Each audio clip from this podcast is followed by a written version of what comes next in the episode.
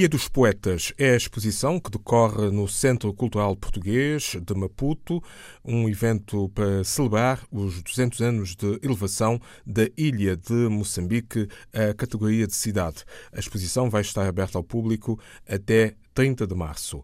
O governo de Angola está a aplicar medidas previstas no Plano Integrado de Desenvolvimento Local, uma aposta na redução da pobreza no país. O jornalista José dos Santos, da delegação da RTP, ouviu a ministra da Ação Social, Vitória Francisco da Conceição, e o secretário de Estado, também da Ação Social, Lúcio dos Santos. Não se trata de algo inédito, mas sim a continuidade de um programa já em curso no país com o qual se pretende tirar 3 milhões de angolanos da condição de vulneráveis até o ano de 2022.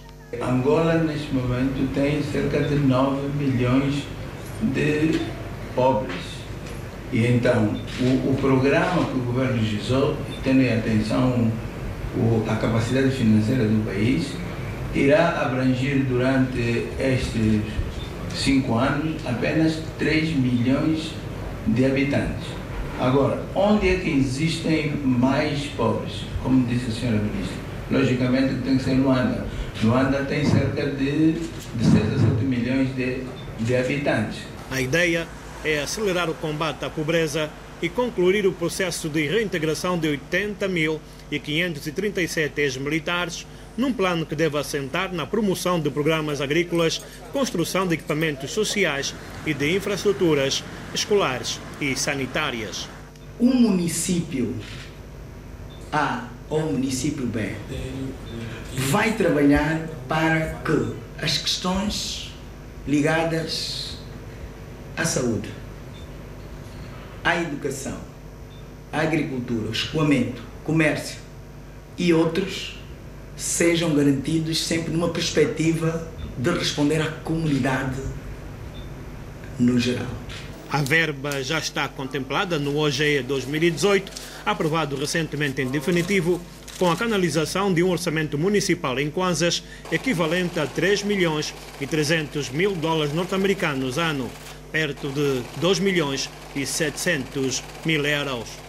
Os projetos vão ter sustentação técnica e metodológica na municipalização dos serviços da ação social, no quadro de um novo paradigma de intervenção assente na prevenção, proteção e promoção social. O Plano Integrado de Desenvolvimento Local vai ser executado durante os próximos cinco anos em Angola. De visita a Cabo Verde esteve o Presidente da Assembleia da República de Portugal, o reforço da cooperação entre os parlamentos dos dois países foi o principal objetivo desta visita. No primeiro dia foi recebido pelo presidente da Assembleia Nacional, Jorge Santos, como reporta o jornalista Nélio dos Santos, da delegação da RTP. Carlos Rodrigues iniciou a visita dois dias a Cabo Verde com o encontro com Jorge Santos. Depois, os dois presidentes assinaram o protocolo de cooperação, em que o Parlamento português compromete-se a apoiar o projeto de comunicação parlamentar de Cabo Verde e a instalação da televisão da Assembleia Nacional. Um dos objetivos principais do protocolo que nós assinamos é justamente a abertura do nosso Parlamento à sociedade, a modernização com a utilização das novas tecnologias de comunicação e informação e estamos a estudar conjuntamente esse projeto, que será um projeto importante, que é a televisão do Parlamento de Cabo Verde. Eh, como sabe, Portugal, o Parlamento português, já tem uma vasta experiência. Jorge Santos realçou a excelência das relações entre os dois Parlamentos. Eh, nesta matéria de cooperação, a cooperação é excelente. E como dissemos aqui, reafirmamos, Uh, temos um historial dos protocolos de cooperação que tem funcionado e bem. E se hoje atingimos um nível de democratização, também Portugal tem a, a, sua responsabilidade. Quando se pretende que haja uma maior cooperação, é, é, não é sinal que não se esteja satisfeito, é sinal que se está satisfeito, que é possível é, essa cooperação ter sentido também em organizações internacionais de que os cada um dos países faz, eh, faz parte.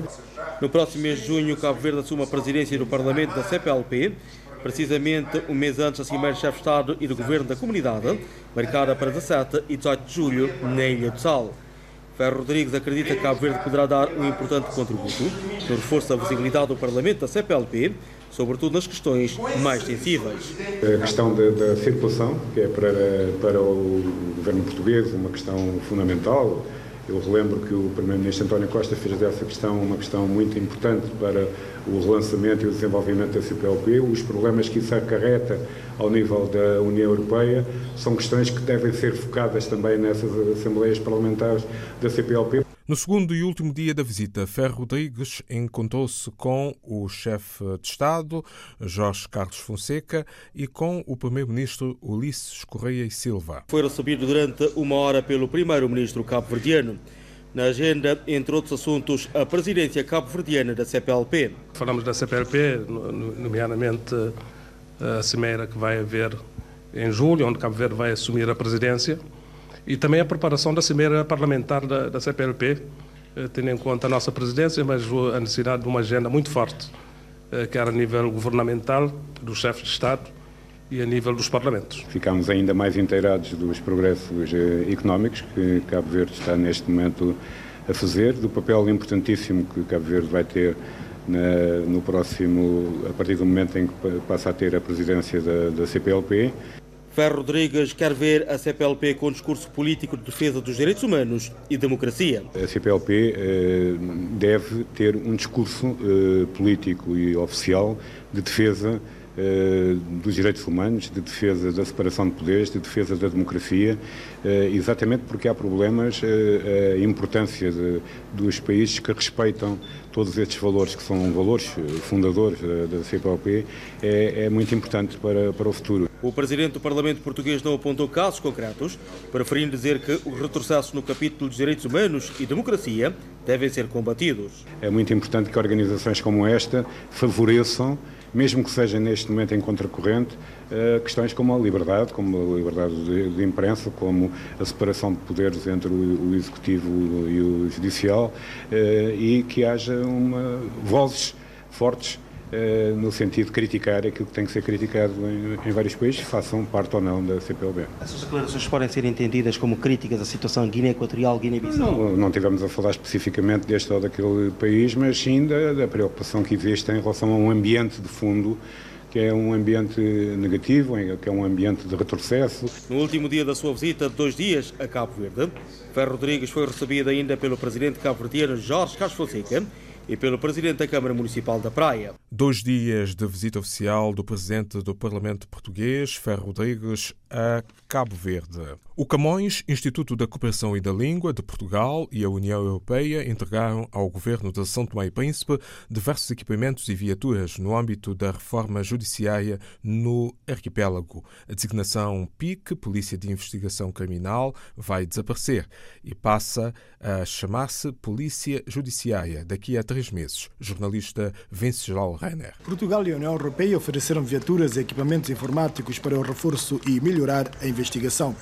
A ajuda enquadra-se no âmbito do projeto de apoio à consolidação do Estado de Direito nos Palop e Timor-Leste, sede Instituto da Cooperação e da Língua IP. Apoio de Portugal testemunha a necessidade de promover o desenvolvimento através da justiça.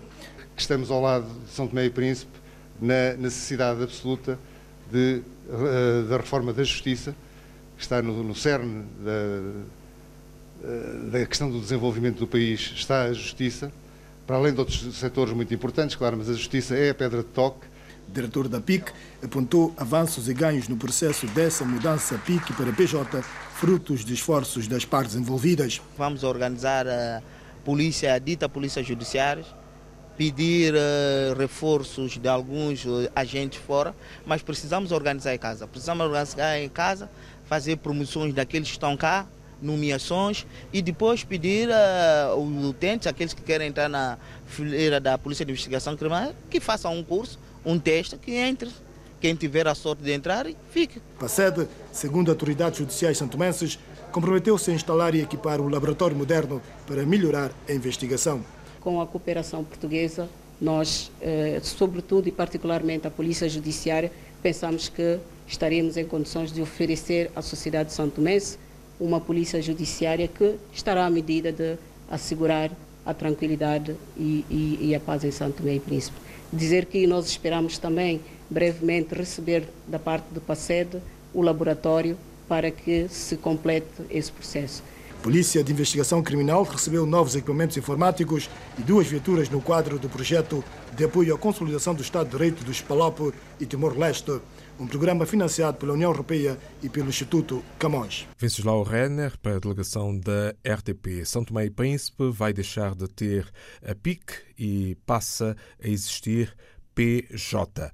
Uma exposição coletiva promovida pela plataforma Cafuca decorre até 16 de março no espaço Tabernáculo, em Lisboa, mas o ciclo de exposições só vai encerrar em junho próximo, naquele espaço da capital portuguesa, com outras iniciativas de arte. A Associação para a Mudança e Representação Transcultural vai realizar em 10 de março um jantar sob o lema Vozes da Diáspora, para assinalar o 8 de março, Dia Internacional da Mulher, e, sobretudo, o 27 de março, Dia da Mulher Cabo-Verdiana. Os pormenores desta iniciativa gastronómica com o porta-voz da organização Rolando Borges. O evento Vozes da Diáspora vai acontecer na atual freguesia de Camarate Unhos e Apelação, eh, na, na antiga freguesia de Unhos, no Catejal e na sede da Associação no Talude. O projeto Vozes da Diáspora, que a Associação tem desenvolvido já há alguns anos, eh, esteve parado, mas nós, aliás, nunca desistimos de continuar esta atividade e então agora apareceu a oportunidade de comemorarmos eh, o Dia das Mulheres cabo-verdianas e ao mesmo tempo pôr esta atividade novamente em funcionamento. E, e tem uma característica interessante que pronto, o, o projeto inicial era um concurso, neste momento o que nós fazemos é só a divulgação das pessoas da comunidade que gostam de cantar. Ou seja, pessoas que de alguma forma nunca tiveram a oportunidade de apresentar perante um público num determinado local. A associação tem estado a organizar essas pessoas e combinámos dar o primeiro passo neste dia 10, no sábado, aproveitando para comemorar uh, o Dia das Mulheres e também para dinamizar as atividades na associação e também junto da comunidade, porque é um conjunto de pessoas já, independentemente da idade, posso dizer que temos pessoas com 50 e qualquer coisa anos de idade que sempre tiveram o sonho cantar e que, pronto, foram convidadas e deixo já desafio. Todas as pessoas que estejam interessadas, mais tarde ou mais cedo, podem contactar-nos. Estamos em Louras, mas podemos fazer este,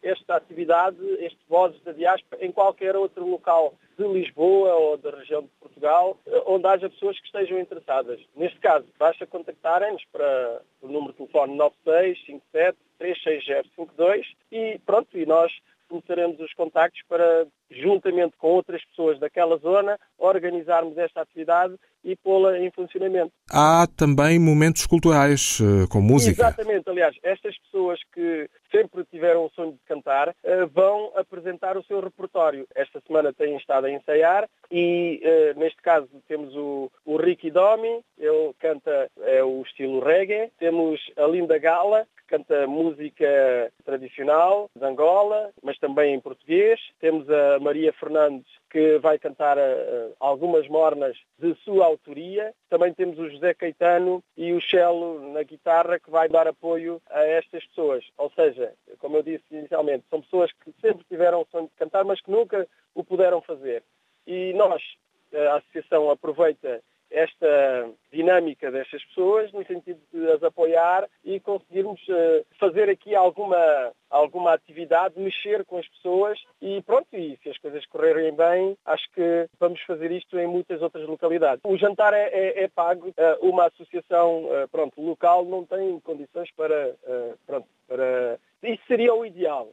Eh, mas eh, fornecer o jantar grátis juntamente com esta atividade. Mas para que nós possamos também adquirir algum material para fazer com que esta atividade tenha mais, eh, tenha pernas para andar e tenha sucesso, nós combinamos com os próprios, neste caso os próprios artistas, vamos fazer o jantar consoante o número de pessoas que fizerem a sua reserva. E mais uma vez, para fazerem a sua reserva, basta ligarem para o, para o número de telefone que eu dei há pouco e nós teremos o, o, o jantar a contar com as pessoas que fizeram a reserva. É claro que o espaço está aberto para qualquer pessoa que queira entrar. A associação vai estar aberta. Agora, para aceder ao jantar, tem que fazer a reserva previamente e o prato vai ser a cachupa e são 7 euros o prato da cachupa com a bebida. Quem não quiser beber, pode só contribuir com 6 euros para a cachupa. Reforço outra vez, só para terminar, o nosso contacto é 9657-36052, fazer a reserva para o jantar e se quiserem fazer contactos para futuras atividades. Estamos à vossa disposição. Obrigado. Rolando Borges, da Associação para a Mudança e Representação Transcultural. Jantar e momentos de música ao vivo com artistas lusófonos no Talude Catujal. Unhos, Conselho de Loas, a partir das 20 horas deste sábado.